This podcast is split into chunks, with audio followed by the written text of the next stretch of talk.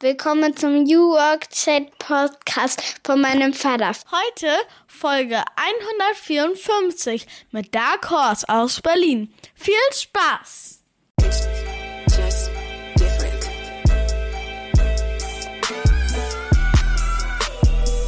Der New Work Chat Podcast von und mit Gabriel Rath.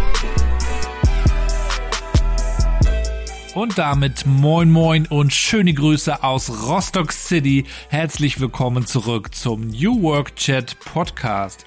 Ich bin Gabriel, hoste dieses Format seit 2018. Freue mich, dass ihr wieder dabei seid. Hier geht es um neue Arbeit, um Experimente, um mutige, neugierige Menschen, die lieben, was sie tun und die uns teilhaben lassen an ihrem Job, an ihrer Arbeit. Und ich freue mich heute dass wir eine Folge haben, die ich live aufgenommen habe vor kurzem in Berlin-Kreuzberg bei den Freunden von Dark Horse Innovation. Dark Horse waren schon mal zu Gast vor zwei Jahren hier im New Work Chat und zwar haben wir uns da auch über die einzigartige Gründungsgeschichte unterhalten. Es war ja tatsächlich so, dass Kommilitonen, die Design Thinking studiert haben, gesagt haben, wir gründen zusammen und zwar wollen wir alle Chefs sein, alle gleichberechtigt, ziemlich viele Leute sogar. Und darüber haben sie auch ein Buch geschrieben. Auch darum geht es heute nochmal. Aber vielmehr geht es noch um ihr neues Buch, Future Organization Playbook. Es kommt genau richtig in dieser Zeit, in der die große Unsicherheit dominiert. Alle Organisationen wollen eigentlich wissen, wie es jetzt weitergeht und suchen einen Weg in die Zukunft. Und sie haben also mit diesem neuen Buch, das auch ihr dickstes und mächtigstes Werk bisher ist, eine wunderschöne Anleitung und wenn man so will auch ein Fahrplan vorgelegt, mit dem man auch den eigenen Weg dann wiederum finden kann. Es gibt ein neues Framework, es gibt äh, unheimlich viele Ideen, die da reingeflossen sind und wir sprechen heute auch darüber, wie dieses Future Organization Playbook eigentlich entstanden ist, wie man auch überhaupt bei Dark Horse mit Wissensmanagement umgeht, wie man darauf kommt, wie man solche internen Projekte auch budgetiert. Ja, das ist ja für viele auch nicht selbstverständlich, dass man sich so viel Zeit nimmt. Ja, kennen das alle. Die Website fällt dann schnell mal runter im Tages- und Kundengeschäft. Aber man hat ganz bewusst gesagt, nein, das ist uns wichtig. Wir wollen uns weiterentwickeln. Wir wollen auch was rausgeben. Und darum wird es heute gehen. Es geht aber auch um das Thema Familie. Die beiden sind Familienmenschen. Ich wünsche euch ganz viel Spaß mit dieser heutigen Episode, Folge 154 mittlerweile. Wir hören uns dann am Ende der Folge nochmal wieder. Viel Spaß.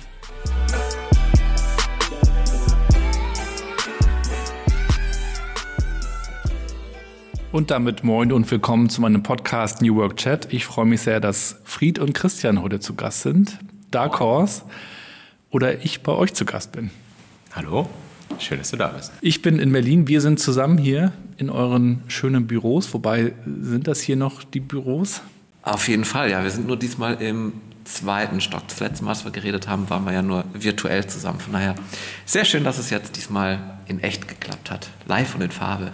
Genau, Fried, wir haben ja schon mal gesprochen. Mit Monika war das. Ist auch schon eine ganze Weile her, 2021. Seitdem ist viel passiert. Ihr habt ein neues Buch rausgebracht. Christian, du warst maßgeblich beteiligt. Ähm, hast du es dir auch ausgedacht? War das deine Idee, dieses Buch zu schreiben? Ähm, ja, wobei, also ja und nein, weil so eine Idee gehört einem ja nie alleine, sondern das ist ja ein Prozess, wo irgendwie alle involviert sind und am Ende hat man irgendwie diese Vision von, okay, wir müssen irgendwie das, was wir die letzten Jahre gemacht haben, gelernt haben, dann doch nochmal überführen in irgendein Ganzes, was wir auch in die, in, mit der Welt teilen wollen. Und ähm, ich habe sozusagen ähm, einen Teil des, des Schreibprozesses und des Zusammenbringens des Ganzen übernommen. Ja, und darüber wollen wir heute natürlich sprechen, denn ich glaube, viele da draußen interessieren sich sehr für dieses Buch. Es ist ja auch nicht euer erstes Buch, aber dazu kommen wir mal später. Am Anfang wollen wir euch besser kennenlernen, vor allen Dingen dich, Christian. Fried, du durftest ja schon mal ein bisschen erzählen, wer du so bist. Aber Christian, auch du darfst meine Eingangsfrage beantworten. Meine mittlere Tochter, die Mathilda, neun Jahre alt, spricht ja das Intro ein. Und ich würde dich mal bitten, ihr zu erklären, was du so tust. Ähm, in einfachen Worten würde ich es, glaube ich, so sagen. Ähm, große Organisationen, Unternehmen, die sind in einer Sache richtig, richtig gut. Ähm, nämlich das zu machen, was sie schon machen. Und darin werden die immer besser und immer besser. Und irgendwann, wenn sich das die Umwelt ändert und die Organisationen merken, dass das, was sie halt richtig, richtig gut können, vielleicht gar nicht mehr so richtig gut passt zu der Umwelt, dann merken sie, dass sie sich verändern müssen. Und sich zu verändern ist meistens ganz schön schwierig, ganz schön hart. Oft fehlen die Fähigkeiten dafür, das zu tun. Und dann kommen Organisationen oft zu uns und die fragen dann, was könnten wir denn anders machen? Müssen unsere Produkte und Dienstleistungen anders aussehen? Und wie müssten wir uns eigentlich als Organisation verändern? Und dann haben wir noch eine zweite Einstiegsfrage äh, mit den Hashtags. Fried, du kennst das schon, die alte Barcamp-Frage. Und da ihr beide da seid, würde ich euch mal bitten, jeder drei vielleicht, mit welchen drei Hashtags würdet ihr euch beschreiben? Äh, Hashtag neugierig, Hashtag sturer Optimist und Hashtag Kindergeburtstag. Und warum? Warum Kindergeburtstag? Ich komme gerade von einem Kindergeburtstag, von daher, ich, ich nehme doch so ein bisschen von der Stimmung hier mit. Ähm, sehr aktuelles Thema gerade. Ein bisschen ärgerlich, ich wollte auch neugierig sagen. Ähm, das ist jetzt total langweilig. Du darfst klauen.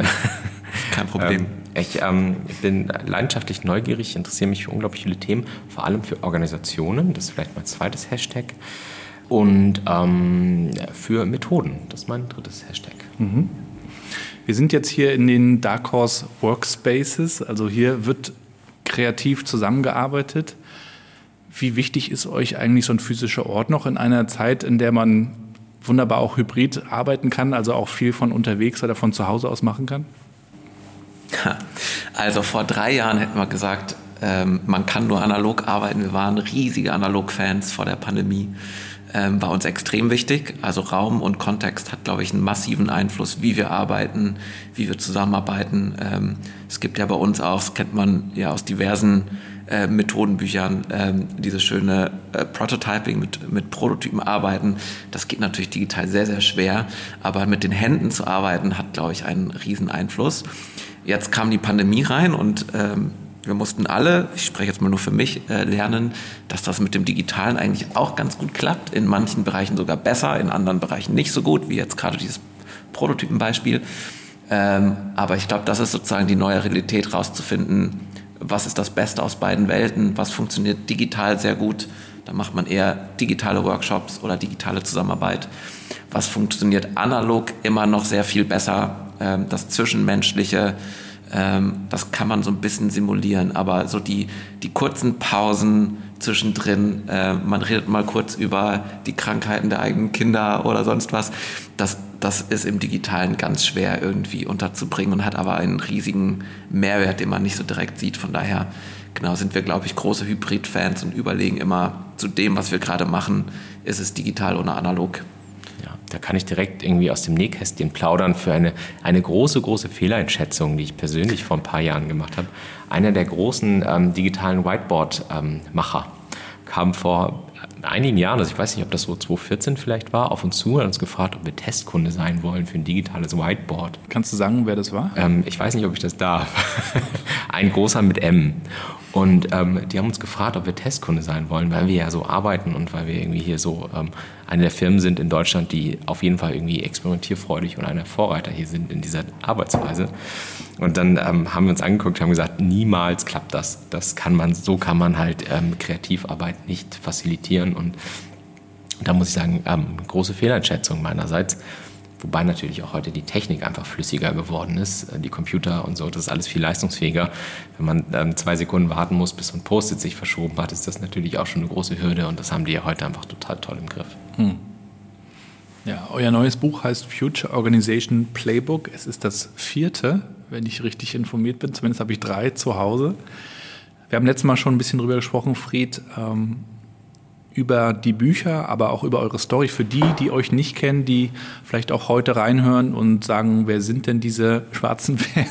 Was hat es mit Dark Horse auf sich? Vielleicht kannst du noch mal ganz kurz zusammenfassen, was auch so eure besondere Story und euer Ansatz ist. Ja, gerne. Ähm, also wir, wir haben uns gefunden 2009 und zwar haben wir Dark Horse tatsächlich mit äh, 30 Leuten gegründet und äh, der Grund dafür ist, dass wir alle hier in Berlin, beziehungsweise genauer in Potsdam, äh, zusammen äh, ein Studium, ein Zusatzstudium gemacht haben namens Design Thinking. Und das war ein Jahrgang von 40 Leuten und von diesen 40 Leuten haben 30 gesagt, wir finden irgendwie diese Arbeitsweise toll, wir finden uns toll, lass mal zusammenbleiben. Ähm, und da ist sozusagen, wir wollten erst einen Verein gründen, dann kam die erste Anfrage und plötzlich haben wir gemerkt, es ist nicht nur ein Verein, sondern ist ja irgendwie auch so ein bisschen wirtschaftliches Interesse dabei. Und lange Rede, kurzer Sinn, jetzt sitzen wir hier und, und äh, sprechen über eine Innovationsberatung. Äh, am Anfang war das ein bunter Haufen von 30 und das, die Herausforderung, die wir hatten, ist im Design Thinking mit sehr viel Teamarbeit hat man sehr gleichberechtigt zusammengearbeitet. Das heißt, als wir gesagt haben, wir wollen jetzt hier irgendwie mal einen Verein oder später das Unternehmen gründen, wie gründet man denn mit 30 gleichberechtigten Personen ein Unternehmen in, in keinem Buch der Welt, zumindest damals, haben wir irgendwas gefunden, was in die Richtung geht. Und dann haben wir uns einfach selber auf den Weg geschubst. Ähm, heute reden wir alle von New Work. Damals war das noch kein Begriff, aber das war im Prinzip genau die, die Denke. Wie schaffen wir denn eigentlich eine Organisation, die für unser Arbeiten und für uns optimal ist und nicht, wir suchen uns aus einem Textbuch irgendeine Struktur aus, die irgendwie klug erscheint ähm, und passen uns dieser Struktur an. Und das hat uns damals auf den Weg geschubst und auf dem sind wir noch heute, äh, nämlich immer zu explorieren, wie müssen wir denn eigentlich unsere Organisation so gestalten, dass sie für uns optimal und äh, lebensdienlich ist. Ähm, und genau, das ist eigentlich eine, eine ständige Reise, äh, ständige Veränderung. Aber genau, das ist so ein bisschen der Weg und wenn ich die Frage noch in eine andere äh, Richtung interpretieren darf, woher kommt der Name? Ähm, das war nämlich auch damals äh, ein eine große, großes Politikum, große Frage. Und Dark Horse kommt tatsächlich aus dem Englischen, ist äh, ein feststehender Begriff im Englischen, kommt aus dem Pferdesport. Ähm, Im Pferdesport, wenn ein Pferd zum ersten Mal ein Rennen antritt, dann ist natürlich das Risiko sehr hoch, weil keiner genau einschätzen kann, wie dieses Pferd jetzt läuft. Und das Dark Horse ist das Pferd, was am Ende gewinnt. Äh, und der feststehende Begriff, der daraus entstanden ist, bezeichnet im Prinzip immer etwas, was out of the box, also von außen gedacht ist, was unerwartet ist, was am Ende dann aber erfolgreich ist. Äh, und es gibt tatsächlich eine kleine Methode im Design Thinking, die auch Dark Horse heißt. Und diese beiden Dinge haben uns dann dazu bewogen, uns den Namen auf die Fahnen zu schreiben. Und dieses von außen denken, unerwartete Lösungen entwickeln, ist, glaube ich, nach wie vor eins unserer großen Prinzipien und Zugpferde.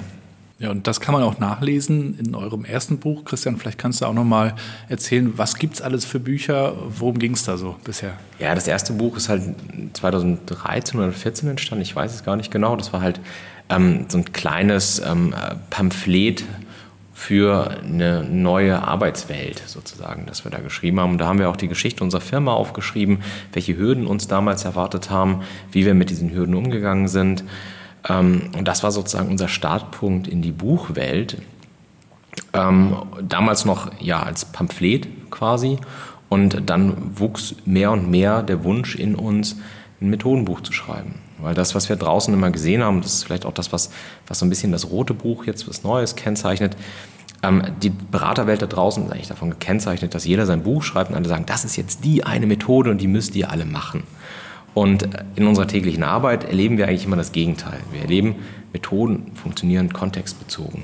Die müssen sozusagen für den richtigen Zweck eingesetzt werden, mit den richtigen Fähigkeiten, in der richtigen Organisation, für die Men Und also, ne, du kriegst die Idee, eine Methode ist nie universal gültig, sondern halt kontextbasiert.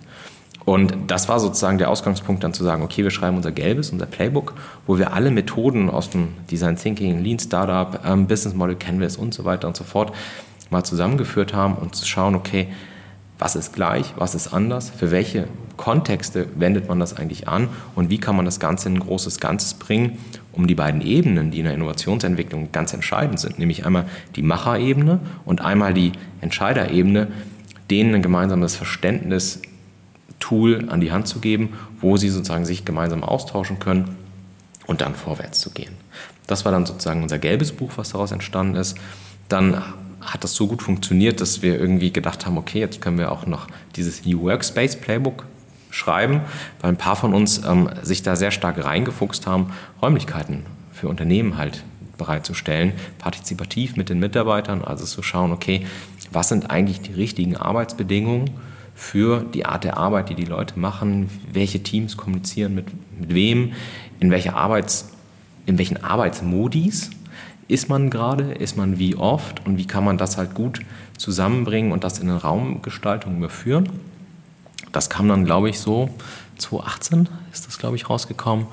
Und ähm, dann haben wir eine längere Schaffenspause eingelegt, nach ähm, ziemlich viel Bücherschreiben, würde ich sagen, und haben uns dann peu à peu in andere Gefilde vorgewagt. Durch die Innovationsarbeit mit den Unternehmen haben wir halt immer gemerkt, dass das oft an so strategische Grenzen stößt, dass auch oft ähm, Arbeit mit Innovation beinhaltet, dass man halt eine Transformation nötig, notwendig wird für die Organisation. Und da haben wir tatsächlich eine Weile gebraucht, bis wir das jetzt sozusagen so konkret zusammenfassen konnten in unserem letzten Werk. Haben jetzt ja fünf Jahre sozusagen ähm, Gedanken reingesteckt, ähm, wie halt eben eine Organisation aufgebaut sein könnte, die halt einen hohen Grad an Innovationsfähigkeit hat und einen hohen Grad an Transformationsfähigkeit und wie man das auch mit so einem strategischen Methodenframework als, als Überbau halt dann auch ja, leiten und führen kann. Ihr habt schon die anderen Berater angesprochen, die Bücher schreiben, auch um sich zu vermarkten natürlich. Welche Rolle spielen die Bücher da auch für euch und euer Marketing? Also man nimmt euch ja auch stark darüber wahr, muss man sagen. Ne? Äh, das stimmt, in der Tat. Ähm, und ich glaube, wir würden lügen, wenn wir jetzt sagen würden, das spielt überhaupt keine Rolle bei uns. Ähm, aber tatsächlich im Schreibprozess ähm, haben wir dann festgestellt, ähm, dass dieses Hexagon zum Beispiel auch durch das Buch erst ähm, sozusagen seine Form gefunden hat. Äh, da gab es so ein paar, paar erste Ansätze, paar erste Prototypen. Wir waren nicht so ganz happy und mit dem Buch erst hatten wir den Anlass, das weiterzuentwickeln. Äh, wir haben im Schreiben selber äh, öfters gewitzelt, dass das das größte ähm, Wissenstransferprojekt, was wir jeweils gemacht haben bei Darkos ist, weil einfach so viele Leute mitgeschrieben haben und wir dann endlich zwangsläufig ähm, und sozusagen gegenseitig mal gezeigt haben, was wir für Methoden gut finden, mit denen wir arbeiten, ähm, weil das in dem tagtäglichen oft untergeht.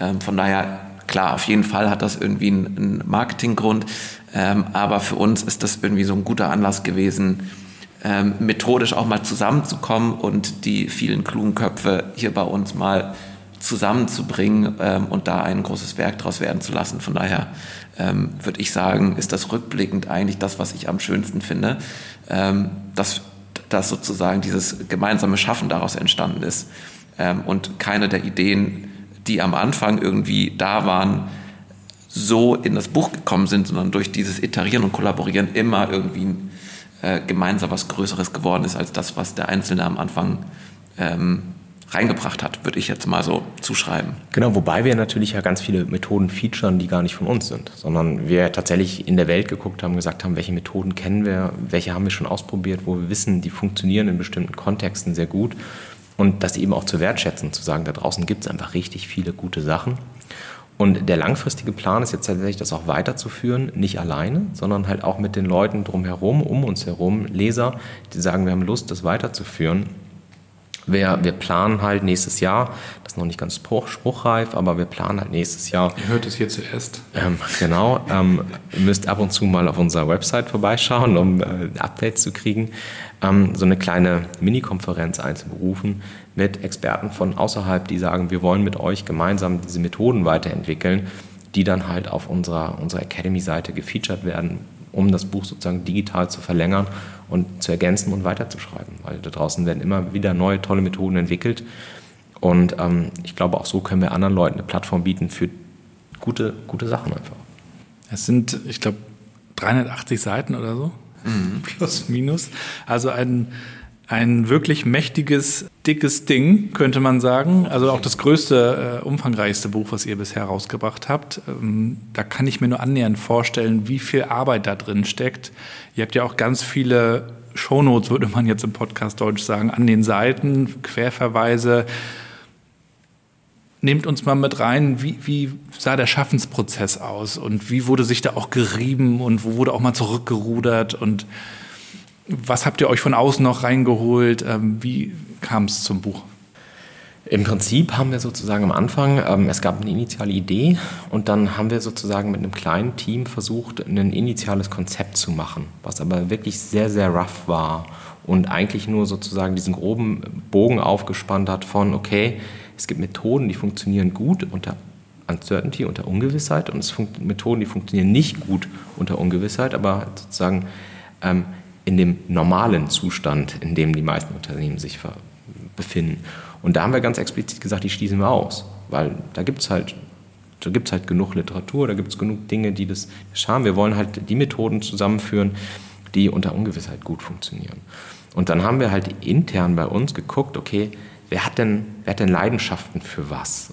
Und wer hat denn Lust, über bestimmte Methoden, die er oder sie gut findet, was zu schreiben? Und haben einfach erstmal zu Kontributionen aufgerufen und je mehr reinkam und je mehr klarer wurde, okay, was haben wir denn da eigentlich, ähm, haben wir dann in einem kleinen Team peu à peu versucht, das zu synthetisieren und in den Gesamtzusammenhang zu setzen. Weil das war eigentlich das Wichtigste für uns, dass wir eben diese Kontextualisierung herstellen und nicht einfach, einfach so Methoden in, ins Blaue reinwerfen, sondern wirklich gucken, okay, wie gehören die zusammen, wie kann man die zusammenführen, wie kann man die in einen einheitlichen Rahmen bieten, den die Leser danach auch hoffentlich auch verstehen.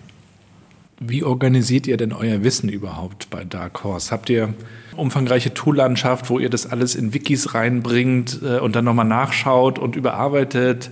Das ist ja auch ein großes Thema für viele Unternehmen gerade. Ne? Auch, es gehen auch mal Leute, was machen wir mit dem Wissen? Können wir das irgendwie bei uns noch lassen? Wie, wie sieht da der Prozess bei euch aus?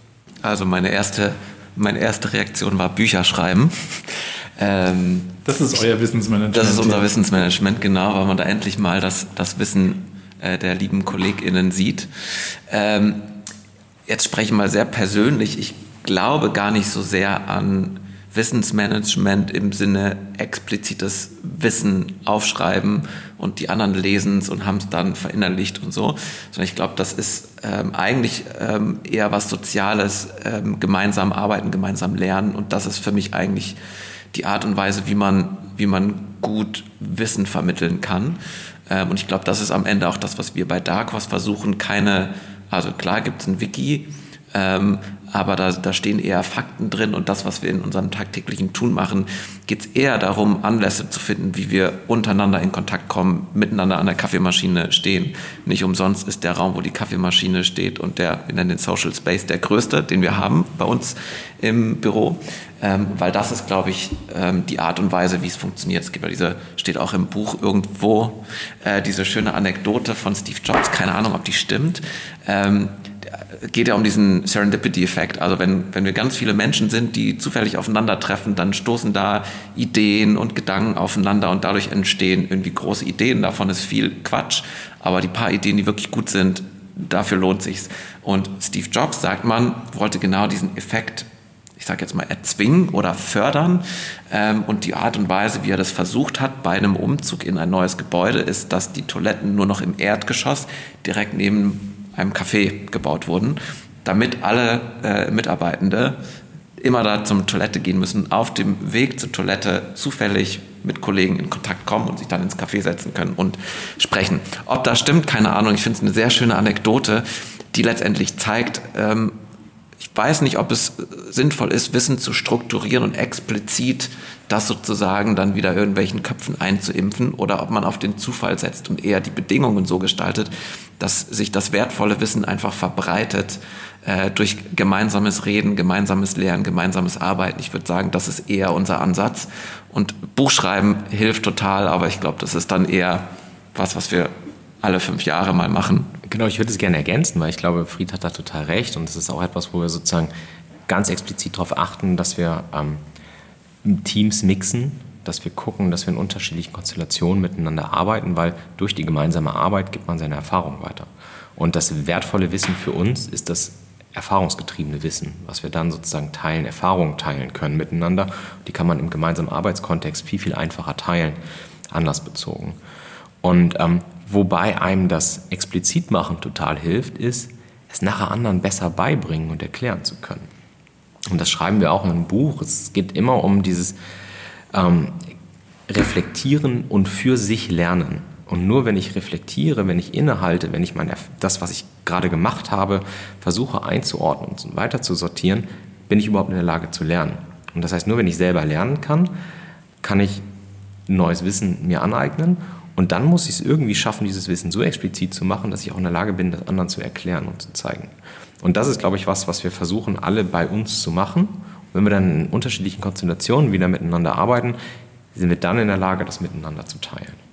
Die Zufälligkeit muss man sich auch leisten können. Ja.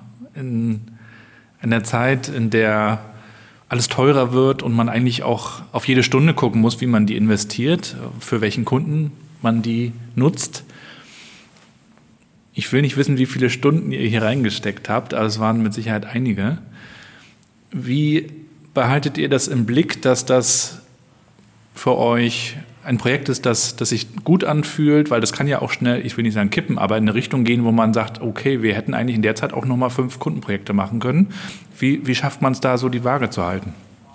Also ich kann mir schwer vorstellen, dass andere Unternehmen sich das einfach so mal leisten würden. Bei vielen Unternehmen würde sowas runterfallen, weil sie sagen würden, der Tisch ist so voll, so wie die Website immer runterfällt, weil irgendwie hat man keine Zeit für interne und eigene Projekte.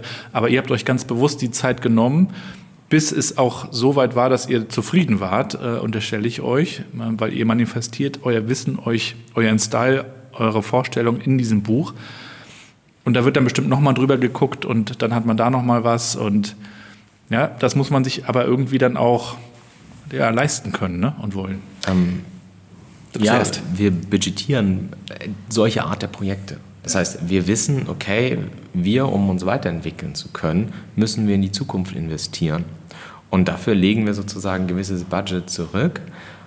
An, bei uns ist es relativ einfach umzurechnen in Beratertage, die man dann frei hat von Kundenarbeit, ähm, die wir dann in ja, Lab nennen wir das, in unser, unser Lab-Projekt stecken, wo dann zwei Leute an Themen arbeiten dürfen, oder auch mehr Leute. Ne? Also wie das Budget verteilt wird, ist nicht ganz klar. Das ist ja auch mal sehr anders, weil jedes, jedes Innovationsprojekt ist anders. Und äh, so budgetieren wir das und so streuen wir das dann sozusagen auf die Gemeinschaft und am Ende haben dann halt alle was davon. Also alle müssen ein paar Tage mehr beim Kunden abhängen sozusagen dafür, dass eine kleine, äh, kleine Gruppe das dann nicht muss, aber die dafür natürlich für die Gemeinschaft in der Zeit ähm, hoffentlich was Cooles auf die Beine stellen. Wenn ich noch einmal drauf aufbauen kann. Mich, äh, mich, mich reizt deine Formulierung, man muss sich das leisten können. Ich würde mal die Gegenthese aufstellen wollen, nämlich man muss es sich leisten können, das nicht zu tun. ähm, weil was ich damit meine ist, ähm, für uns ist das ja ein sehr explizites ähm, Ding, sich zu ähm, sich zum einen darum zu kümmern, dass wir viel miteinander arbeiten und dadurch sozusagen die sozialen Gefüge stärken zwischen uns allen aber auch, dass wir uns natürlich ein Stück weit neu erfinden und weiterentwickeln mit, mit der Arbeit. Und ich glaube, da ist ein Buch immer ein, zumindest in unserer Erfahrung sehr guter Aufhänger, tatsächlich auch gemeinsam was weiterzuentwickeln. Und das ist für mich dann wiederum Grundlage für eine Zukunft von Dark Horse. Ich glaube, wenn wir das nicht machen würden, ähm, dann wird es uns irgendwann nicht geben. Und ich glaube, das ist so ein bisschen auch Thema von dem Buch. Ähm, wenn wir von Future Organizations sprechen, ähm, dann ist sozusagen die These da drin, um langfristig erfolgreich zu sein, muss man eine lernende Organisation sein. Und eine lernende Organisation heißt, ineffizient zu sein. Ähm, und wenn ich sehr effizient getrieben bin, dann ist das völlig in Ordnung. Dann habe ich am Ende wahrscheinlich ein paar mehr Nullen oder ein paar mehr Zahlen auf dem Papier. Aber die Frage ist, ist das kurzfristig richtig? Bestimmt. Ist das langfristig richtig? Fragezeichen. Und das ist, glaube ich, so ein bisschen das, was wir uns immer sehr explizit machen. Es geht uns nicht darum, die letzten Zahlen irgendwo rauszuquetschen, sondern es geht uns darum, uns weiterzuentwickeln, damit wir langfristig ähm, ja, er erfolgreich sind. Ähm, und mit erfolgreich meine ich gar nicht so sehr erfolgreich finanziell, sondern erfolgreich sind, ähm, uns eine Organisation zu bauen, in der wir gerne arbeiten. Und wenn wir jetzt ähm, hocheffizient, haben wir vor zehn Jahren gemacht, äh, mit Design Thinking Workshops anfangen und hier alle nur noch diese, ähm, wenn man sich das nicht leistet, ähm, dann rächt sich's. Rächt sich's womöglich. Äh, statistisch gesehen ist es ja tatsächlich so, wenn man sich irgendwie die S&P 500 äh, Unternehmen anguckt, wie lange die da drin sind, ist ja äh, Halbwertszeit nur noch zehn Jahre. Also im Schnitt alle zehn Jahre fällt die Hälfte dieser Unternehmen da raus, weil die einfach nicht mehr erfolgreich sind. Und ich glaube, das ist, das ist für uns Teil ähm, dieser zukünftigen Organisation, die eben nicht hardcore effizienzgetrieben ist, sondern lernen kann, sich anpassen kann, mit neuen Herausforderungen klarkommt.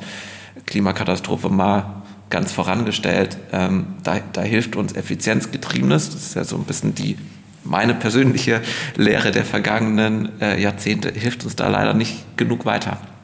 Im Prinzip kann man eine Daumenregel machen. Ne? Ist die Stabilität der Umwelt sehr, sehr hoch? Kann ich stark auf Effizienz setzen? Und dann ist das so mein Gewinnermodus ist die Stabilität sehr niedrig und ich bin mit einer hohen Ungewissheit konfrontiert, dann sollte ich eher auf Resilienz setzen. Und damit muss ich sozusagen auch Redundanzen mitnehmen ähm, und bin vielleicht nicht mehr überall völlig effizient, bin aber vielleicht langfristig zukunftsfähiger. Und die Future Organization, womöglich ja auch etwas, was euch als Dark Horse beschäftigt. Habt ihr sowas wie ein Zukunftsbild für euch als Organisation? etwas wie eine Vision, wo ihr sagt, da würden wir gerne in fünf oder zehn oder wie viel auch immer Jahren sein. Dahin möchten wir uns entwickeln? Ja, die haben wir in der Tat. Ähm, ich glaube, die kann man sogar auch nachlesen. Ähm, Im Prinzip geht es darum, ähm, dass wir uns mit unserer Arbeit für eine enkelkindergerechte Welt einsetzen wollen. Äh, das war tatsächlich ein größerer Prozess, so seit 2019, ähm, dass wir uns sozusagen dem äh, quasi uns, uns dieses neue Bild geholt haben. Äh, mittlerweile, ähm, auch gerade jetzt mit dem Buch, ähm, haben wir uns losgelöst von dieser Metapher, es gibt irgendwie ein Ziel und wir machen uns auf den Weg und Enkelkindergerechtigkeit ist das, wo wir hinwollen. Und wir wissen den Weg noch nicht, aber wir machen uns auf die, Reise, die Reise. Weil eigentlich ist ja die Reise das Wichtige. Äh, und wenn wir von New Work sprechen, geht es ja nicht darum, irgendwo hinzukommen, sondern es geht ja darum, wie wir zusammenarbeiten und dass wir das gestalten wollen. Und in so einer Metapher taucht es irgendwie nicht auf. Äh, als wir dieses Hexagon geschrieben haben, haben wir uns ja, Christian hat es erwähnt, auf, auf große Schultern gestellt rund um das Thema, ähm, wie man Strategie denken kann. Und was uns da aber immer gefehlt hat, ist dieses, dieser New Work, dieser Kulturcharakter, wie wir arbeiten. Und dementsprechend war dann am Ende für uns die Frage, lasst mal sozusagen diese Reisemetaphern weg. Ähm, was ist denn eine Metapher, mit der wir beschreiben können, woran wir denn arbeiten wollen und was sozusagen der Weg ist statt das Ziel? Ähm, und spielen jetzt viel mit der Metapher einer Stadt dass wir die Organisation als Stadt begreifen und dass wir eine Stadtentwicklung machen wollen. Wir wollen die Stadt lebendig halten. Das soll eine lebensdienliche Stadt sein. Äh, da gibt es ja erstaunliche Parallelen zwischen Organisationen und Städten. Beides sind große soziale Systeme. Beide, je größer sie sind, sehr schwer zu gestalten. Und trotzdem gibt Städte, die tausende von Jahren alt sind, sehr erfolgreich sind, lebensdienliche Städte. Und es gibt halt die Horrorstädte, äh, die entweder ausgestorben sind, weil sie sich rund um Bergbau organisiert haben, oder es gibt sehr äh, dezentral organisierte Städte, die dann irgendwie geprägt sind von äh, Kriminalität und ähm, solchen Geschichten. Und wie sieht denn eine Organisation oder eine Stadt aus, die, die wünschenswert ist? Und ähm, da arbeitet man gemeinsam etwas und macht sich nicht einfach nur auf den Weg und wartet, bis man dann ankommt irgendwann. Und das war ähm, das war für uns ein, ein starkes Reframing, wie wir über Organisationen nachdenken, nämlich nicht Mittel zum Zweck, sondern wir verbringen da einen Großteil unserer Lebenszeit, ähm, die wollen wir doch am liebsten irgendwie gut verbringen. Und in dem Titel fehlt auch eine Sache. Ähm, wir wollten den Titel natürlich auch nachher nicht irgendwann zu verkopft machen. Aber ähm, Frieds hat es ja eben schon angesprochen, in dem Hexagon sagt er immer, das Hexagon ist sozusagen, ähm, da haben wir noch nicht drüber gesprochen, das eine sozusagen unserer, unserer zentralen ähm, Frameworks in dem Buch. Und ähm, da steckt, zwei Dinge stecken da stark drin. Nämlich einmal, dass die Organisation adaptionsfähig wird. Also wenn die Umwelt sich verändert, dass die Organisation in der Lage ist, auf diese Umweltveränderung zu reagieren. Und das Zweite ist, dass die Organisation halt ein eigenes Zukunftsbild entwickelt.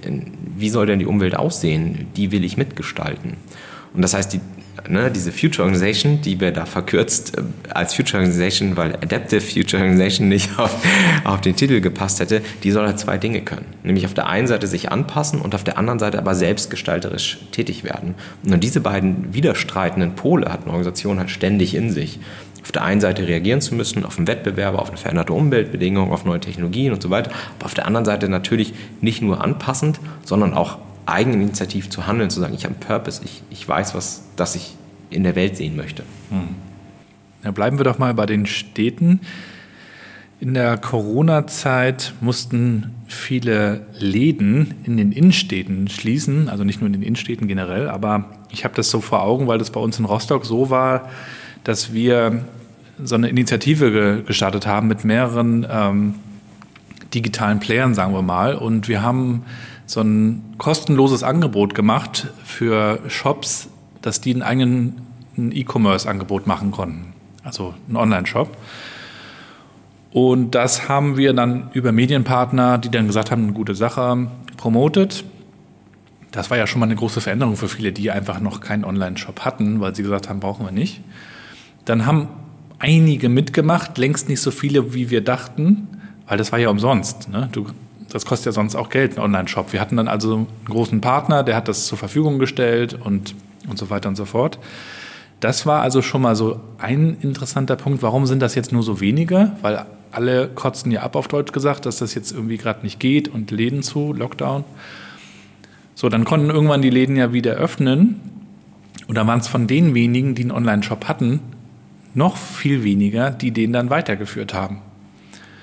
Und da frage ich mich dann auch manchmal, wie ist das eigentlich mit der Veränderungsbereitschaft und äh, wie ist das auch mit der Lernbereitschaft? Und es gibt heute noch einige, die ich sehe, die diesen Shop haben, die den auch pflegen, die auch sagen, das lohnt sich für uns. Vielleicht haben die den Shop parallel wieder auf, also in der Innenstadt, je nachdem.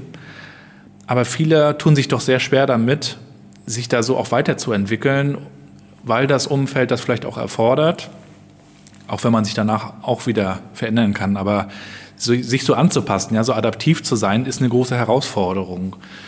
Wie, wie erlebt ihr das in eurer Arbeit oder was tut ihr vielleicht auch, damit es gut wird, damit Unternehmen sich anpassen? Ich glaube, da sind wir genau wieder bei dem Effizienzbeispiel. Ne? Also Effizienz ist ja das Gegenteil von Lernen. Also in, in, dem Sinne, dass ich versuche, das, was erfolgreich ist, möglichst optimal zu machen und zu verbessern und eben nicht zu gucken, was kann ich denn rechts und links noch machen, sondern sehr singulär gucke, das funktioniert und das zu optimieren. Äh, und dementsprechend sind das ja sozusagen die beiden Enden. Ne? Ich, ähm, so ganz organisch nur noch lernen funktioniert auch nicht. Dann verkaufe ich im Zweifel nichts mehr in den Online-Shops. Ähm, ich finde an der Stelle immer ganz spannend zu sagen, okay, das also jetzt effizienzgetriebenes Einkaufen, wenn ich online einkaufe, ist natürlich hocheffizient aus einer Nutzerperspektive. Aber wir sind ja alle soziale Wesen und Einkaufen ist vielleicht ja nicht nur Mittel zum Zweck, sondern kann ja auch eine soziale Interaktion sein, die ich im digitalen, also erstaunlich, wie gut man es eigentlich schaffen konnte mit Zoom und Co. Aber am Ende ist es immer noch äh, sozusagen äh, vieldimensionaler, wenn wir hier in einem gemeinsamen Raum sitzen und miteinander sprechen, als wenn wir das über Zoom machen.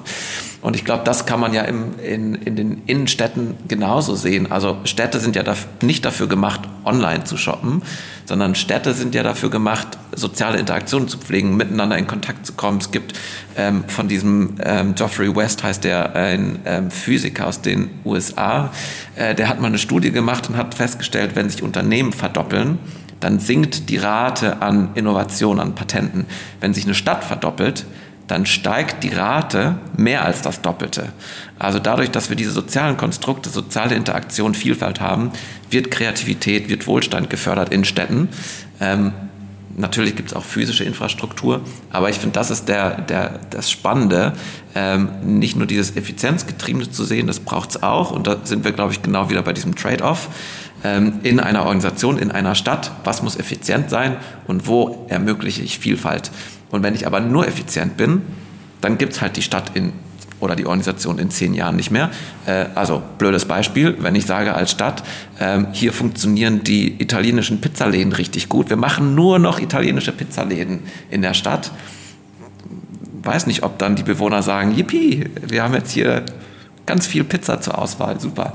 Und das ist, glaube ich, genau dieser, dieser, dieser Konflikt, den man als Organisation hat.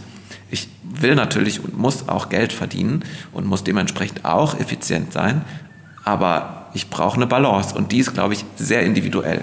Und was hat das Land Mecklenburg-Vorpommern gemacht? Eine Kampagne bestellt nicht online. Nach dem Motto rettet die Innenstädte. Ja? Also gut gemeint, aber kurz gedacht eigentlich, weil auf Dauer wird sich der Trend wahrscheinlich nicht aufhalten lassen, dass die großen Ketten äh, alle Innenstädte gleich machen. Aber vielleicht doch nochmal in eure Arbeit hineingefragt, Christian, was tut ihr dafür, damit Organisationen adaptiver werden? Na, die Realität, die wir ja einfach immer sehen in Organisationen, ist ja jetzt nicht so, dass die Organisation erstmal ein Ansprechpartner wäre, sondern es sind ja die Menschen in der Organisation, die unsere Ansprechpartner sind. Und die sind natürlich höchst verschieden. Und auch die haben wieder höchst verschiedene Interessen. Deswegen finde ich auch dieses Bild von der Stadt tatsächlich ganz interessant, weil ähm, die Vielschichtigkeit einer Organisation dadurch sichtbar wird.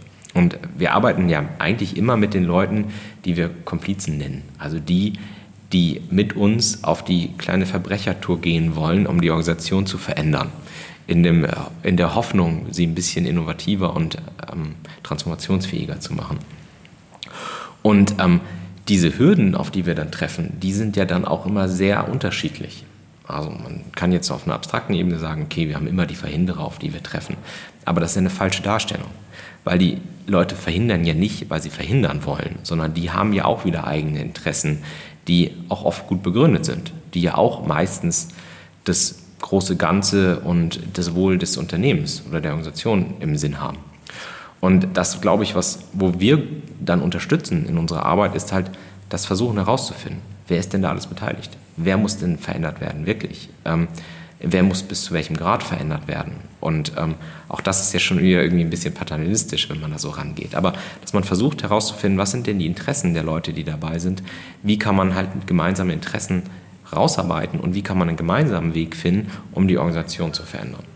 Das geht manchmal durch Reden, das geht manchmal durch so Workshops und das geht manchmal aber auch durch so kleine, kleine Interventionen, die Ergebnisse erzeugen, die dann eine eigene Wirkung entfalten. Und das ist etwas eigentlich, eigentlich der Weg, den wir am liebsten wählen, dass wir versuchen, Dinge in die Tat umzusetzen, die dann Wirkung zeigen und Wirkung entfalten, weil auch das wissen wir ja, wenn wir überreden, können sich die Leute selten die Zukunft vorstellen. Man muss sie erleben und dafür können Interventionen halt sehr, sehr gut wirken, um, um das zu machen. Um so auch so positive Geschichten in die Organisation zu bringen. Ne? Äh, die Katrin Lüdemann, die hat äh, bei Twitter mir eine Frage geschickt. Ich habe nämlich heute Morgen auf dem Weg gefragt, was euch die, die lieben Leute bei Dark Horse noch fragen. Das geht nämlich genau in die Richtung. Das passt gerade ganz gut. Äh, Katrin Lüdemann, a.k.a. Carla Lur bei Twitter. Ich hoffe, ich habe es richtig ausgesprochen. Sie fragt, wie holen wir in Teams die Zweifler ab und die, die total dagegen sind. Würdet ihr da noch was ergänzen wollen? Die Zweifler sind sich vielleicht gar nicht so genau einig. Die haben vielleicht nicht immer den Grund, ne? Ja, und ja. unser Anwalt hat immer zu uns gesagt, der Bedenkenträger Christian hat er mich immer genannt, wenn wir mit ihm über, ja, über, die Firma geredet haben. Ich glaube, Bedenkenträger haben eine wichtige Funktion und eine ja. wichtige Rolle und die sind ja selten dagegen, nur um dagegen zu sein. Und ähm, ich glaube, das ist halt der wichtigste Teil des Ganzen, dass man halt Verständnis füreinander haben muss. In einem Gegeneinander geht nichts vorwärts, sondern wir müssen gucken, dass wir ein Miteinander schaffen. Und ähm, das ist für den Einzelfall jetzt natürlich einfach so gar nicht ja, besprechbar, sondern man müsste sich natürlich den Einzelfall angucken. Und manchmal hat man natürlich Leute, die sind total verrückt und immer nur dagegen. Vielleicht ist das so ein Fall, das weiß man ja nicht. Aber ähm, ich glaube, das sind die seltensten Fälle, wo die Leute einfach nur dagegen sind, um dagegen zu sein oder Angst, nur um Angst vor dem Neuen zu haben. Weil es gibt ja auch Mittel und Wege, um auch die Angst vor dem Neuen zu nehmen. Und zwar eben durch das Schaffen von kleinen Erlebnissen, kleinen Erfolgsfällen, die man dann zusammen feiern kann, um sich gemeinsam auf eine Reise zu begeben.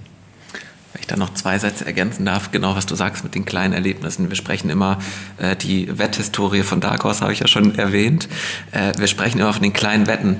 Ähm, also kleine Wetten zu machen, die im Zweifel sehr klein sind, die auch gerne temporär sein können. Zu sagen, äh, liebe Bedenkenträger oder liebe Zweifler oder liebe Blockierer, was ist es denn genau? Was sind die Befürchtungen? Was, wenn wir das jetzt ausprobieren, was, was, was kommt da sozusagen hoch, was dann diese Blockade hervorruft? Und gibt es was Temporäres, was Kleines, was wir ausprobieren können, um zu gucken, ob das denn wirklich so ist? Weil meistens ist es ja eine Projektion in die Zukunft, wo keiner genau weiß, weder die Befürworter noch die Bedenkenträger, ob es wirklich so eintritt. Das heißt, am Ende sind es Glaubens Sätze oder Glauben, ähm, wie eine Zukunft sich entwickeln wird, ähm, die dann so aufeinanderprallen. Und da kann man, da kann man rational wenig, wenig ausgleichen. Man kann halt nur ausprobieren und zwar so ausprobieren, dass im Zweifel alle sich sicher fühlen in diesem Ausprobieren und dass selbst wenn jetzt diese Zukunft eintritt, die man befürchtet, dass man nicht die Implikationen, die negativen dann, dass die auch eintreten. Und ich glaube, darüber kann man sich ganz gut nach vorne robben, gemeinsame Erfahrungen zu machen, denken, oh, das war ja ganz anders, als wir gedacht haben, im Positiven oder auch im Negativen. Also die glühenden Befürworter können ja auch irgendwie total daneben liegen. Dann probiert man es aus, merkt man, oh, ist ja gar nicht so positiv, lassen wir vielleicht lieber. Auch das hat ja auch einen Mehrwert. Von daher, klar, ich glaube, hinter Bedenkenträger, hinter Skeptikern steckt ein Riesenwert. Den sollte man sich zunutze machen. Da ist ja Soziokratie und der schwerwiegende Einwand, finde ich immer so eine super Methode, um das sichtbar zu machen. Aber es braucht natürlich auch ähm, eine ein Skill und eine, eine, Wertschätzung von allen Seiten, das anzunehmen und das zu sehen und nicht sozusagen die Emotionen darüber äh, aufkochen zu lassen. Und dann ist es nämlich ganz schwer, da irgendwie noch einen gemeinsamen Grund zu finden. Aber genau. genau. Also methodisch ne, kann man unterschiedliche Sachen machen. Man kann gucken, okay, ist das ein Wertebruch, der da passiert, durch das, was da passieren soll. Und das kann man gemeinsam rausarbeiten, sagen, okay, welche Werte stehen denn hier im Konflikt vielleicht? Oder ist es nur die, die Zukunft, die wir un unterschiedlich imaginieren, die daraus passiert?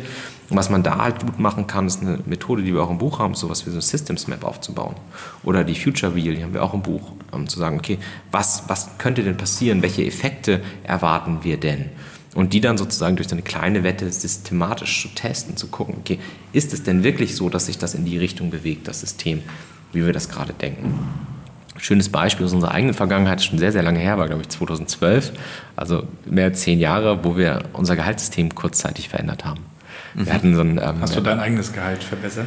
Äh, na, wir hatten damals alle das gleiche Gehalt. Wir haben uns einfach allen aber jetzt stupide das gleiche ausgezahlt damals. Also wir können, können gleich sagen, wie wir es heute machen. Aber ähm, wir haben damals einfach gesagt, okay, jeder kriegt exakt das Gleiche. Mhm. Und damit waren halt einige höchst unzufrieden, die gesagt haben, aber mein Ergebnis, was ich hier erziele in der Arbeit mit den Kunden, das ist, ähm, ist doch viel mehr wert für das große Ganze. Und dann haben wir uns auch eine kleine Wette gemacht und haben gesagt, okay, wir testen das jetzt mal ein halbes Jahr aus, wir verändern das Gehaltssystem und ähm, man kriegt im Prinzip nur noch, wenn man halt ähm, Kundenarbeit macht, nur das wird noch bezahlt und der Rest wird eigentlich gar nicht mehr bezahlt. Und ähm, dann haben wir das ausprobiert und die Systemeffekte, die wir dadurch hatten, die waren halt total spannend. Ähm, rückblickend ähm, spannend. Rückblickend spannend, weil es ne, natürlich eine wahnsinnige emotionale Achterbahnfahrt für uns alle war. Und aus diesem, diesem, oh, wir sind eine Gemeinschaft, wurde plötzlich ein, oh, jeder für sich, Ellenbogen raus. Und nach vier Monaten, glaube ich, haben wir es abgebrochen, weil die Leute, die das unbedingt wollten, gemerkt haben, boah, das verändert unsere Gemeinschaft in einer Art und Weise, die wir nicht gut finden können. Und das hat vielleicht einen kurzfristigen positiven Effekt auf meinen, auf meinen persönlichen Geldbeutel. Das wird aber einen sehr, sehr negativen Effekt auch auf meinen persönlichen Geldbeutel haben, wenn wir dieses System durchziehen, weil wir dann die Gemeinschaft zerstören und damit die Basis dafür, was wir hier gemeinsam machen. Und heute? Ähm, heute bezahlen wir, es ist ein bisschen komplizierter geworden, aber der Input-Faktor ist immer noch der wichtigste. Also wie viel Zeit mag ich hier verbringen? Und das haben wir sehr flexibilisiert. Also wir haben einfach gesagt, okay, jeder hat so und so viele Tage, die man maximal zur Verfügung stellen könnte. Ich weiß gar nicht, was ein Jahr hat an Arbeitstagen, 220 so. Und ähm, wenn man jetzt sagt, okay, ich stelle Dark Horse 180 Arbeitstage zur Verfügung, dann kriege ich 180 virtuelle Tagessätze. So wird mein Gehalt berechnet. Wir sind mittlerweile alle angestellt hier. Ähm, und wenn man sagt, ich möchte aber irgendwie viel Zeit für die Familie haben, nur eine Drei-Tage-Woche, dann sind das rechnerisch dann natürlich weniger Tage und dementsprechend wird dann das Gehalt angepasst. Wenn ich, wenn ich shameless äh, sozusagen hier äh, auf unseren Blog verweisen darf. Wir haben tatsächlich einen Dreiteiler genau dazu geschrieben, wie die Reise unserer Gehaltsverhandlungen war. Und ich würde nach wie vor sagen, Better Beta. Jetzt gibt es wieder ein Experiment auf Teambasis ähm, mit einem bestimmten Sockel und darüber hinaus können die Teams so ein bisschen experimentieren. Mal gucken. Ähm, dadurch, dass sich unsere Kontexte ständig ändern, verändert sich eigentlich auch immer unser Gehaltsmodell. Also es gibt so ein paar Prinzipien, die gleich bleiben wie äh, gleiche Arbeit, gleiches Geld. Ähm, aber die Art und Weise, wie wir äh, Geld verteilen bei uns, andere Prinzip ist immer transparent, immer gemeinschaftlich ausgehandelt.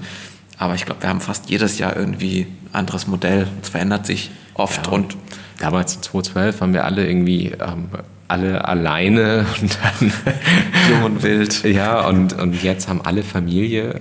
Also, das verändert auch ja, nochmal was. Verändert natürlich ja. viel. Ja. Also ich beobachte diese Diskussion auch sehr interessiert, weil an Bezahlung und Gehalt kann man ja viel ablesen und dahinter nochmal diskutieren. Also dahinter steht die Frage, was ist Leistung für uns, was ist Fairness für uns. Gibt es ja auch interessante Beispiele mit transparenten Gehaltsmodellen oder Einheitsgehalt wie Katapult, das Katapult-Magazin aus Greifswald bei uns oben in Mecklenburg-Vorpommern. Auch ganz tolle Bücher. Ja, auch kopierte Karten, aber das ist ein anderes Thema.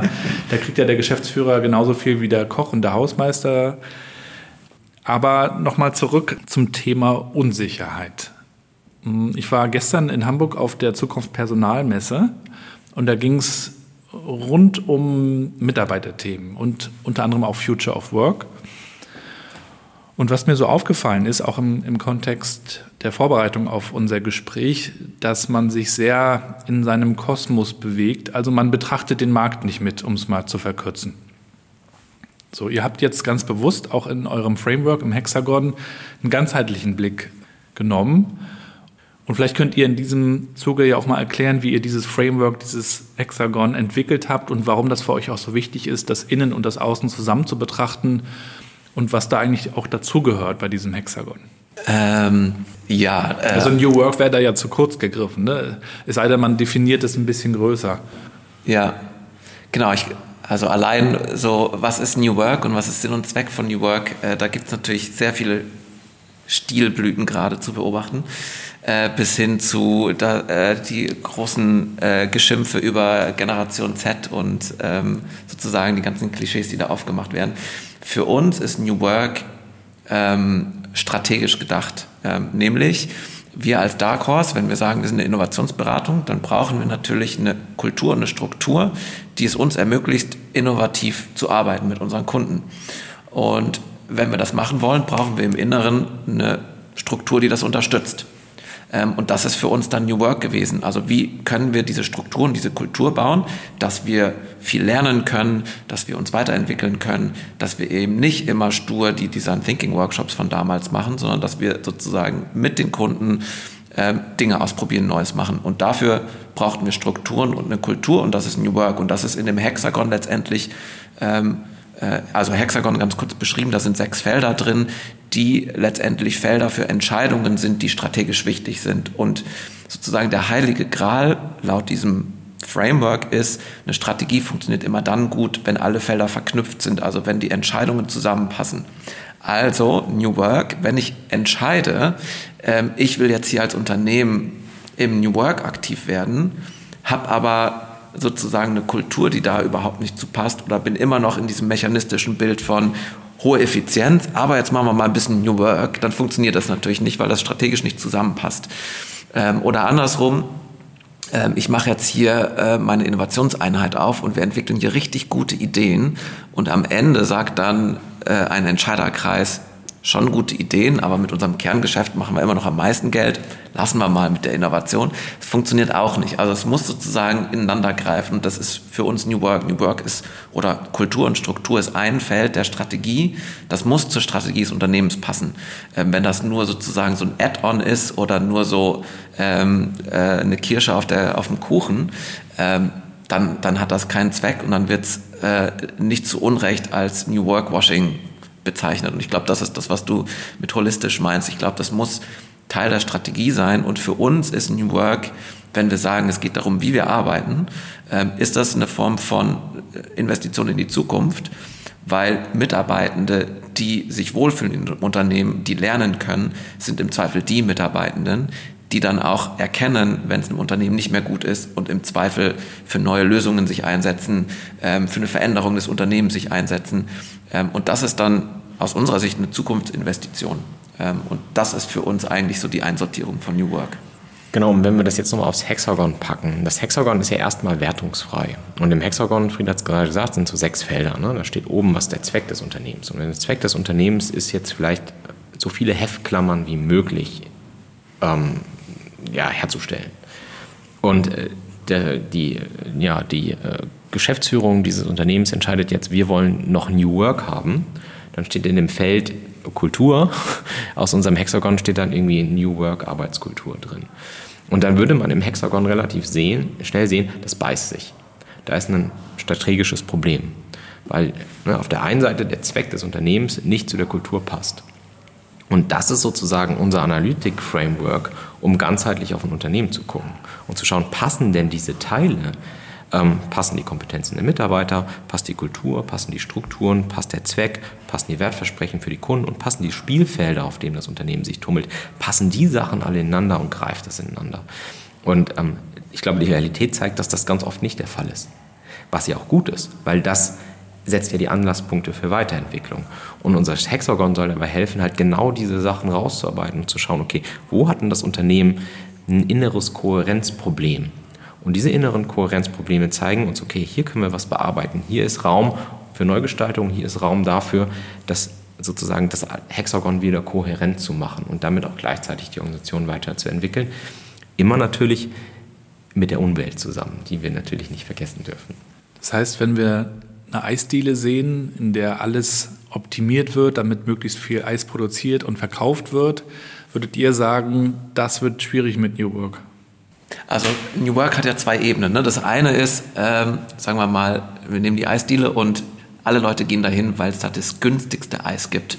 Dann würde ich sagen, macht es natürlich wenig Sinn, den Mitarbeitern Räume zu geben, wo sie mal über neue Eissorten nachdenken können. Eben, wenn es läuft. Ja, das, der andere Teil Und Eis geht eigentlich immer. Richtig, außer im Winter. Aber selbst dann gibt es ja. Lösungen. Ähm, der andere Teil von New Work ist ja, wir wollen hier über lebensdienliche Arbeitsplätze nachdenken. Und wenn da äh, Leute, die VerkäuferInnen, ausgebeutet werden an der Eisdiele und keiner will da mehr arbeiten, hat das auch die Berechtigung. Ne? Also ähm, wenn da jemand nicht mehr ausgebeutet werden will. Kann auch sein, dass sie happy sind, ne? dass sie einfach genau. total performen und einfach effizient arbeiten. Und das, aber das ist ja der Punkt. Ne? Also ohne Problem gar keinen Anlass zum Handeln. Exakt. Das heißt, und das Hexagon soll uns helfen, die Probleme herauszufinden. Also wenn die Mitarbeiter weglaufen, dann hat das Unternehmen plötzlich ein strategisches Problem, muss sich fragen, okay, was muss ich eigentlich anders machen? Wenn das aber gar nicht der Fall ist, sondern alle irgendwie total glücklich damit sind, ähm, dann ist es ja in Ordnung. Das heißt, ihr sprecht mit den Unternehmen oder mit den Ansprechpartnern, schaut, was für ein Problem hat der, ein, der Einzelne vielleicht, was steckt dahinter. Dann guckt ihr, wo ihr das einsortiert, welche Zusammenhänge es gibt. Das ist ja nicht nur ein Feld, das habt ihr auch beschrieben. Da hängt dann mal Kultur mit Struktur zusammen und mal Werteversprechen mit diesem Thema. Ja, aus unserer Sicht ist es ja ganz, ganz wichtig und das ist ja auch das, was ich eingangs meinte, mit den, was uns so aus einer methodischen Sicht oft ärgert dass halt einfach immer diese Trends so krass gespielt werden. Mhm. So, ähm, Unternehmen kommt uns, zu uns und sagt, hey, Dark Horse, wir würden gerne mal Design Thinking machen. Ja, aber warum denn? Also was, was ist denn der Hintergrund? Was für ein Problem habt ihr, dass ihr jetzt glaubt, das wäre die Lösung? Ähm, dass man tatsächlich einfach guckt, okay, was für ein Problem existiert da und dann die passende Methode dafür auswählt, um dieses Problem konkret zu lösen, anstatt einfach irgendwie so einen Halbzyklus einfach mitzufahren, und das ist so ein bisschen das, wofür wir, glaube ich, auch kämpfen mit den Büchern, halt eben da eine gewisse Nüchternheit reinzukriegen und Leute halt zu befähigen, mit den Methoden richtig umzugehen. Weil gerade diesen Design Thinking Zyklus haben wir ja total mitgenommen. Als wir damit angefangen haben, kannte das niemand. Ähm, plötzlich wurde es Mainstream und heute sagen einem die Leute, naja, das funktioniert ja nicht. Und dann kann man eigentlich nur innerlich immer mit den Augen rollen und man denkt, naja, ähm, ihr habt es wahrscheinlich nicht richtig angewendet und nicht für die richtigen Probleme und nicht im richtigen Kontext. Oder nicht konsequent und, weitergeführt. Dann. Naja, und vielleicht auch nicht die Fähigkeiten gehabt. Weil auch das ist natürlich der Punkt, nur weil ich mal über eine Methode gelesen habe oder ein Zweitagestraining dazu hatte, kann ich das ja nicht. Und ich würde mich ja auch nicht hinstellen und sagen, okay, ich habe jetzt einmal gesehen, wie man eine Drehmaschine benutzt und ähm, kann jetzt irgendwie perfekt irgendwie ähm, so arbeiten, als wäre ich ein Mechatroniker oder so er ist ja nah aus dem Sport. Ähm, wenn ich irgendwie einen neuen Golfschläger habe und jetzt kann ich irgendwie nicht gut golfen, dann schiebe ich die Schuld natürlich nicht auf den neuen Golfschläger oder auf den neuen Fußballschuh oder auf den neuen Schlag mich tot. Ähm, gleichzeitig gibt es natürlich auch einen Grund, äh, und das hatten wir ja kurz äh, vorhin, dieses äh, mit den Online-Shops äh, lernen, okay, da kommt jetzt diese Pandemie, wie verändert sich denn jetzt eigentlich so dieses Einkaufsverhalten? Äh, und quasi äh, Veränderungen irgendwie positiv zu sehen und da eine Chance drin zu sehen. Ich finde, das ist eine Fähigkeit in sich, ähm, die nochmal über diesen ganzen Methodenfähigkeiten steht. Äh, ich hatte früher in der Schule mal das Fach Lernen lernen und habe es immer belächelt und dachte mir, was ist das für ein Quatsch? Und mittlerweile denke ich mir, warum habe ich nicht besser aufgepasst? ähm, weil genau das ist, glaube ich, die Zukunftsfähigkeit. Lernen, eine Fähigkeit zu haben, äh, Veränderungen positiv zu sehen, die zu nutzen, da Chancen drin zu erkennen ähm, und, und bereit zu sein und eben, also so schwer das fällt, ich glaube, da packen wir uns alle an die eigene Nase als allererstes, dass das alles an, viel leichter gesagt ist als getan. Ähm, aber das ist für uns sozusagen eine große Fähigkeit als Individuum, aber auch als Organisation, mit einer immer schneller sich verändernden Umwelt umzugehen und eben nicht dieses angstgetriebene Narrativ daraus zu entwickeln, oh, wenn wir uns nicht verändern, dann sind unsere Organisationen tot, sondern das Positive zu sehen, wenn wir unsere Innenstädte verändern äh, und da weniger Autos fahren äh, und wir mehr Platz haben für andere Dinge, was könnten wir denn Cooles mit diesem Platz machen, wenn die Parkplätze frei sind? Ähm, darauf zu konzentrieren, das finde ich eigentlich ist eine Fähigkeit, die ähm, die, die ich mir viel mehr wünsche. Die Lust, die eigene Komfortzone immer wieder zu verlassen. Es werden ja auch immer dann diese großen prominenten Beispiele angeführt, Kodak und Nokia und hätten die damals ne, in die Zukunft investiert, dann wäre das alles nicht so weit gekommen. Es gibt noch viele andere Beispiele. Das sagt sich natürlich auch immer so leicht. In dem Moment führt man seinen Kursor weiter und dann ändert sich im Umfeld mit einmal was ganz Drastisches. Und, und dieses Thema, eine, eine Strategie zu entwickeln in einer Unsicherheit, ähm, das ist ja eine Herausforderung, die für viele einfach äh, besteht, auch gerade in dieser Zeit, die irgendwie, in der sich Krise an Krise reiht. Ihr habt ja auch darüber geschrieben, über das Thema äh, eine Strategie entwickeln. Da kann einem auch eine künstliche Intelligenz vielleicht dann nicht so dabei helfen, um nochmal darüber auch da, da hinzuleiten. Und das ist ja gerade ein Thema, über das gerade sehr, sehr viele Leute sprechen. Ähm, vielleicht auch im Kontext ähm, Arbeit und Zusammenarbeit. Was habt ihr da für einen Blick auf dieses Thema und vielleicht auch in die Zukunft dieser Technologie? Kann das irgendwie eine Rolle spielen beim Thema Strategie und Zukunftsentwicklung? Ich glaube, da, also es ist ja ein Paradebeispiel für Ängste und Chancen der Zukunft. Ne? Wie, wie, sieht unsere Zukunft aus mit künstlicher Intelligenz? Wird sie besser oder schlechter? Und auf beiden Enden gibt es die übertriebenen Horror- oder äh, äh, schönen Bilder davon. Meine Einschätzung ist, gerade wird einfach viel ausprobiert und das finde ich eigentlich auch gut, was, was wo äh, künstliche Intelligenz helfen kann und wo eben nicht. Und ich glaube, das ist dann wiederum die Fähigkeit, das früh zu erkennen. Ähm es gab ja diese Initiative, habe ich irgendwie gelesen, von Google, Facebook, ich weiß nicht, wer dabei war, die gesagt haben, lass doch lieber mal eine Pause machen. Elon Musk, ja, ja. Um dann selber einen Na klar. Ding ja. zu launchen. Genau, aber das, also ich, ne, das äh, nicht wenige sagen ja, nach dem Internet ist das jetzt sozusagen das nächste große Ding, was, was unser Miteinander maßgeblich verändern wird. Ähm, ich persönlich glaube, dass es, ähm, wir hatten das ganze Thema Unsicherheit, dass das für eine künstliche Intelligenz schwierig ist. Ich will jetzt nicht sagen unmöglich, weil die, die Prognosen von unmöglich werden spätestens nach 20, 30 Jahren äh, immer revidiert, aber momentan schwierig ist. Und ich glaube auch dieses ganze soziale Gefüge ähm, ist für eine künstliche Intelligenz natürlich sehr schwer irgendwie zu imitieren. Ähm, und das ist aus meiner Perspektive das, was gerade passiert wird. Ich glaube, dass es uns an vielen Stellen helfen kann. Ich glaube, dass es an vielen Stellen gefährlich ist. Die Frage ist, genau das herauszufinden und dieses Gespür dafür zu entwickeln und, und ja, gegenseitig zu lernen äh, und zu lehren, ähm, wie wir damit gut umgehen können äh, und die Chancen zu sehen und zu nutzen. Ja, und ähm, ich glaube, ne, also ich würde ich würd dir sogar widersprechen, ich traue mich, die Super. Prognose zu machen. ähm, ne, zumindest das, was wir heute an KI nennen, ist eine Reproduktion der Vergangenheit. Und ähm, das hilft uns natürlich, sehr, sehr schnell Zugang zu toll aufbereiteten, auch kontextualisierten Informationen zu bekommen. Und das macht uns in vielen Punkten einfach schneller und einfach, also macht uns das Leben sehr einfach. Wenn ich eine KI fragen kann, sagen kann, okay, ähm, für Kontext meiner Firma, ich bin das, das und das, was für Strategien wurden in der Vergangenheit schon ausprobiert? Ist super. Ähm, ich kriege relativ schnell großen Erfahrungsschatz aus der Vergangenheit mir zugeliefert. Und ich glaube, solche Anwendungen sind total interessant. Und das kreative Element, das dann wieder zu übersetzen, was heißt das denn jetzt für mich, was davon glaube ich, kann ich anpassen oder gibt es da noch neue Lücken? Das ist natürlich das, was, was man nach wie vor machen kann. Aber ich glaube, ein Großteil dieser ganzen Recherchearbeit und so, ähm, und natürlich auch heute sehr viel von leben. Ne? Also die, die ähm, großen Beratungen haben riesen Datenbanken und so, deswegen riesen Informationsvorsprung.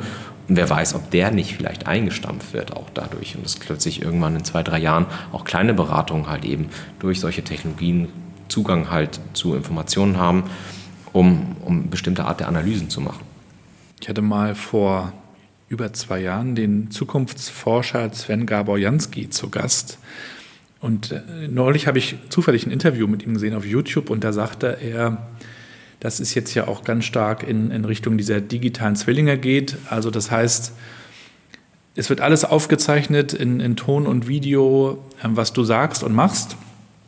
Und irgendwann äh, wirst, dann wirst du eingescannt und dann gibt es quasi deinen digitalen Zwilling als Avatar, sieht aus wie du und hat, ist gefüttert mit allem, was du die letzten, keine Ahnung, vielleicht sogar Jahre gesagt hast, vielleicht auch in der Beratung, in Workshops gesagt hast und baut daraus etwas und du unterhältst dich dann mit demjenigen, mit dem digitalen Fried der natürlich nicht der menschliche Fried ist. Ist das eine, eine, ein Szenario? Plot von Black Mirror. ich wusste auch gerade, da sind ja Science-Fiction-Filme immer super. Ja, ja. Aber wir sind eigentlich nicht mehr so weit weg, ne? Nee, in der Tat. Ich muss an Surrogates denken. Ja, aber gleichzeitig, ja. glaube ich, muss man immer, immer gucken, was ist denn das Bedürfnis des Menschen, das wirklich zu tun? Also, und den Teil, glaube ich, finde ich immer interessant. Ne? Es gibt immer so wahnsinnig viele Trends, es gibt technologische Möglichkeiten, es gibt dann dieses Metaverse. Ähm, und das setzt sich aus irgendeinem Grund alles noch nicht so richtig durch. Und dann gibt es aber so eine Anwendung jetzt wie ChatGTP, die ist bam in, in einer Woche. Ich weiß gar nicht, wie viele Menschen das mittlerweile nutzen. Jeder will das nutzen, jeder will das ausprobieren, weil es dein individuelles Leben leichter macht es erfüllt einen individuellen Need, ähm, was Google vielleicht gar nicht mehr ganz so gut kann. Aber plötzlich kann ich alles nicht mehr googeln, ich kann halt dem Ding Fragen stellen. Und ich habe großen Zugang zum Wissen der Welt und ich kann meinen eigenen Arbeitsprozess vereinfachen. Und aus einer individuellen Perspektive erfüllt es einen Need, erfüllt ein Wertversprechen für mich. Und ich glaube, das ist sozusagen der Hebel, um zu verstehen, wann Dinge gut funktionieren können. Und solange einfach nur dieses Bild existiert von, da ist jetzt ein Avatar und der kann dann mit mir reden, dann erfüllt es noch gar keinen Zweck. Es erfüllt kein Need von mir. Wenn es das aber schafft und das kann, dann kann es auch erfolgreich sein. Aber vielleicht hast du dann mehr Zeit für andere Dinge und lässt deinen digitalen Zwilling arbeiten. Äh, vielleicht arbeiten wir ja sowieso auch weniger. Auch das ist ja eine sehr alte äh, Vorstellung, äh, auch von Philosoph Friedhof Bergmann, der gesagt hat, vielleicht haben wir irgendwann viel mehr Zeit für andere Dinge. Wie viel arbeitet ihr eigentlich noch? Oder wie viel wollt ihr noch zukünftig arbeiten? Ah, da, da müssen wir uns dann unterhalten, was Arbeit eigentlich bedeutet. Genau. Ähm, ich, also die meisten von uns arbeiten vier Tage die Woche, um, um mal auf der Tonspur zu antworten. Ich würde sagen, Arbeit ist, was am Ende Geld bringt, ne? Ja, wenn ja. es das ist, ne? Also weil auch, ne, wenn du jetzt über Care-Arbeit redest, dann ist das natürlich auch ein ganz unterschätzter Teil menschlicher Arbeit, wo man sich natürlich auch darüber unterhalten könnte, sollte das nicht eigentlich bezahlt werden. Ähm, aber natürlich halt wie in den aktuellen wirtschaftlichen Rahmenbedingungen völlig möglich. Ja. Ähm, deswegen glaube ich, dass der Mensch einfach, der arbeitet halt. Und manchmal kriegt man dafür Geld und manchmal halt nicht. Und ähm, schön wäre es natürlich, wenn das Portemonnaie immer voll ist und man einfach die blöden Sachen der Arbeit nicht mehr machen muss. Wie Excel-Tabellen ausfüllen für Ausschreibungen und solche Auch Sachen. das gibt es Leute, die das gerne mögen. Ja, und da hoffe ich ja auf ChatGTP, dass das das bald kann, so in zwei Wochen. Hm, schauen wir mal. Ich ähm, muss immer an äh, Dan Pink äh, nachdenken, äh, der ja relativ einfach ähm, rausgearbeitet hat, was uns motiviert. Ähm, das sind immer diese drei Faktoren. Äh, Autonomie, Mastery, also das, was man äh, in einer Sache gut zu werden und, und zu lernen und Purpose. Äh, und ich glaube, wenn was auch immer wir unter Arbeit verstehen, wenn, wenn das, was wir tun, diese drei Elemente in irgendeiner Form umfasst, dann finde ich, ist das ähm, sind das ja Tätigkeiten und, und Dinge, die wir gerne tun. Und wenn Arbeit ähm, noch Geld bringt und wir diese drei Sachen haben, ähm, dann natürlich umso besser. Spannend finde ich an der Stelle immer Autonomie als quasi ein Kernfaktor und Mastery, also Dinge zu lernen, sind für mich Kernelemente und Kernprinzipien von New Work. Also man kann ja New Work auch einfach begreifen als, wie schaffen wir es denn, motivierte Arbeitende zu haben? Wie schaffen wir Arbeitsbedingungen, wo Menschen gerne zur Arbeit gehen und motiviert sind? Damit sind sie dann vielleicht auch effizient und effektiv. Äh, und am Ende ist das dann vielleicht unterm Strich auch für Unternehmer und Entscheider relevant und eben nicht nur das Bällebad und die äh, faule Generation Z. Ähm, also ich glaube, dass dahinter ähm, was sehr Wahres steckt. Ähm, und einfach Zeichen des Umbruchs ist, dass die Arbeitswelt sich radikal verändert und wir sozusagen die Stilblüten erleben. Wenn wir noch Zeit haben. Ja, vielleicht, vielleicht eine Ergänzung noch dazu. Ich finde, was ich da an dem total interessant finde, ist, dass Autonomie und Purpose sich gegenseitig einfangen. Mhm. Also wenn ich aus einer Perspektive einer Organisation denke, Ähm, wenn ich jetzt als Einzelmensch, dann kann ich mir meinen eigenen Purpose irgendwie denken, der schränkt meine Autonomie nicht ein. Aber wenn ich in einer Organisation arbeite, dann gibt es da eine wechselseitige Beziehung. Ähm, ich als Mitarbeiter möchte, ich als Mitarbeiter von Dark Horse, ich möchte maximale Autonomie, damit ich mir meine Lernfelder, auf denen ich Mastery erreiche, selbst wählen kann. Und äh, die, der Purpose der Organisation, den ich mitgestaltet habe, der fängt mich aber immer wieder ein. Damit wir irgendwie gemeinsam in eine, in eine Richtung laufen. Und das macht dann am Ende ja eine Organisation aus. Eine Organisation muss es schaffen, auf der einen Seite so einen Purpose herzustellen, damit die Leute, die in der Organisation arbeiten, dort da besser werden können und auch trotzdem das als gewisse Autonomie erleben, da drin besser zu werden und für die Organisation einen Beitrag zu leisten. Und das finde ich eine interessante Wechselbeziehung, die halt da drin steckt ähm, im Hinblick auf eine Ausgestaltung von einer Organisation. Aber könntet ihr euch vorstellen, auch nur noch vier Stunden die Woche zu arbeiten? Ich meine, ihr habt auch Familie, ne? das haben wir vorhin kurz festgestellt. Man hat eigentlich genug zu tun. Ja, aber man, hätte man, genug man zu tun. schafft nichts. Und da, ne, da kommt da wieder Mastery rein. Wenn ich vier Stunden die Woche in etwas stecke, dann werde ich da drin nicht besser. Dann kann ich maximal ähm, mein Level halten. Vielleicht geht nicht mal das, sondern ich werde sogar schlechter da drin in dem, was ich tue.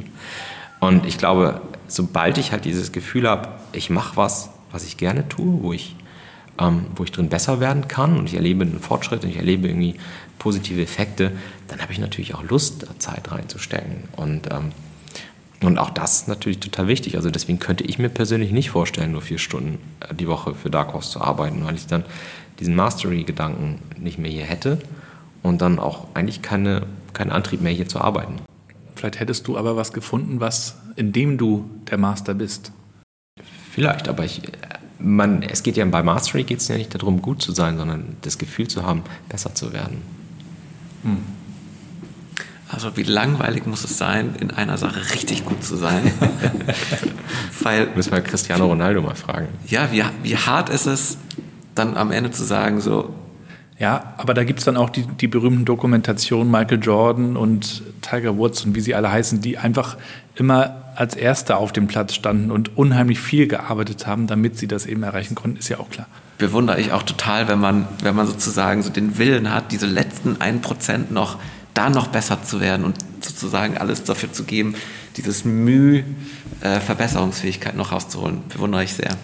Wenn wir uns in einem Jahr unterhalten über Dark Horse, über euer Buch, was würdet ihr mit dem Buch gerne erreicht haben? Hm. Ähm, also ich hoffe, dass wir uns, wenn wir uns in einem Jahr unterhalten, dass dann unsere erste Buchkonferenz erfolgreich war und es wirklich, wirklich sehr, sehr viele spannende Leute gekommen sind mit, mit eigenen Ideen, um die Future Organization weiterzuentwickeln und daraus aus Cases Methoden zu abstrahieren, zu sagen, die würden wir gerne der Welt zur Verfügung stellen als, ja, als Anleitung, um auch in der eigenen Organisation was zu verbessern.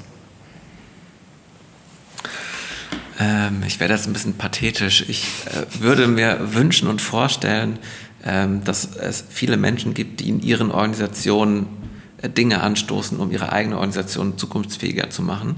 Und mit zukunftsfähiger meine ich explizit auch enkelkindergerecht, also sich zu überlegen, welche Rolle spielen wir als Organisation in der Klimakatastrophe, was können wir mit unseren Fähigkeiten und Fertigkeiten tun. Ähm, und und sozusagen jede Organisation sich in irgendeiner Form auf den Weg macht und wenn es nur der kleinste Schritt ist, ähm, der dann in die richtige Richtung geht. Ähm, wenn die Methoden in dem Buch helfen, super. Ähm, wenn wir wiederum von anderen lernen können, was es für Methoden noch gibt, die in dem Buch fehlen und eigentlich da drin sein sollten, auch super. Ähm, das würde ich mir wünschen, ähm, dass es einfach äh, viele Menschen sich auf den Weg machen und ihre Organisation gestalten, weil am Ende ähm, sind Organisationen auch nur vom Menschen erdacht und können dementsprechend von Menschen verändert werden. Das fände ich schön. Und seid ihr da optimistisch, dass sich die, die Wirtschaft in diese Richtung entwickelt? Ja, ich habe ja als Hashtag sturer Optimist. Ich bin definitiv optimistisch. Man sieht ja auch viele Dinge, also allein ähm, äh, wenn man so Sachen wie die Donut-Ökonomie und plurale Ökonomie und all die Gedanken, die da gerade florieren, ich glaube, dass, äh, dass wir uns auf jeden Fall auf den Weg machen, dass da viel passiert. Die große Frage ist, ob es schnell genug ist ähm, und wie wir mit den Konsequenzen äh, umgehen, wenn es eben nicht schnell genug ist. Das ist für mich eher die Frage. Ähm, aber dass wir uns da gerade auf dem Weg machen, bin ich sehr optimistisch. Allerletzte Frage.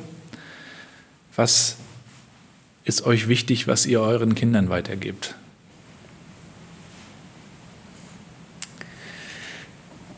Ich, du zuerst. Nee, du zuerst, du hast zwei. äh, Lernfähigkeit tatsächlich ähm, und äh, Demut, würde ich sagen. Demut vor dem, was um uns herum schon geschaffen wurde und äh, in, in welchen Umgebungen man aufwächst und das dann auch dementsprechend zu nutzen.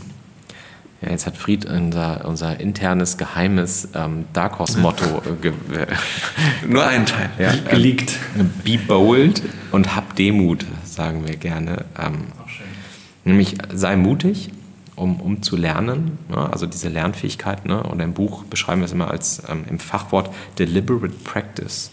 Also tu etwas bewusst, nur dann kannst du lernen. Weil einfach nur irgendwie so machen, machen, machen bringt auch nicht weiter, sondern man muss es reflektieren, man muss es einordnen und dann kann man daraus lernen. Das ist tatsächlich, glaube ich, auch die wichtigste Fähigkeit, die ich versuche, ähm, meinem Kleinen mitzubringen. Mit, ja, und dann halt auch diesen Mut einfach zu sagen, ich mache das jetzt einfach mal. Das kann schon passieren. Wunderbares Schlusswort. Vielen Dank euch für das Interview. Checkt mal alle das Buch aus. Wir tun es in die Shownotes, auch noch Blogartikel. Wir haben heute ein, zwei angesprochen zum Thema Gehalt und Co. Euch weiterhin viel Erfolg und viel Gesundheit natürlich. Danke dir auch. Schön, dass du da warst. Bis zum nächsten Mal. Ne? Tschö.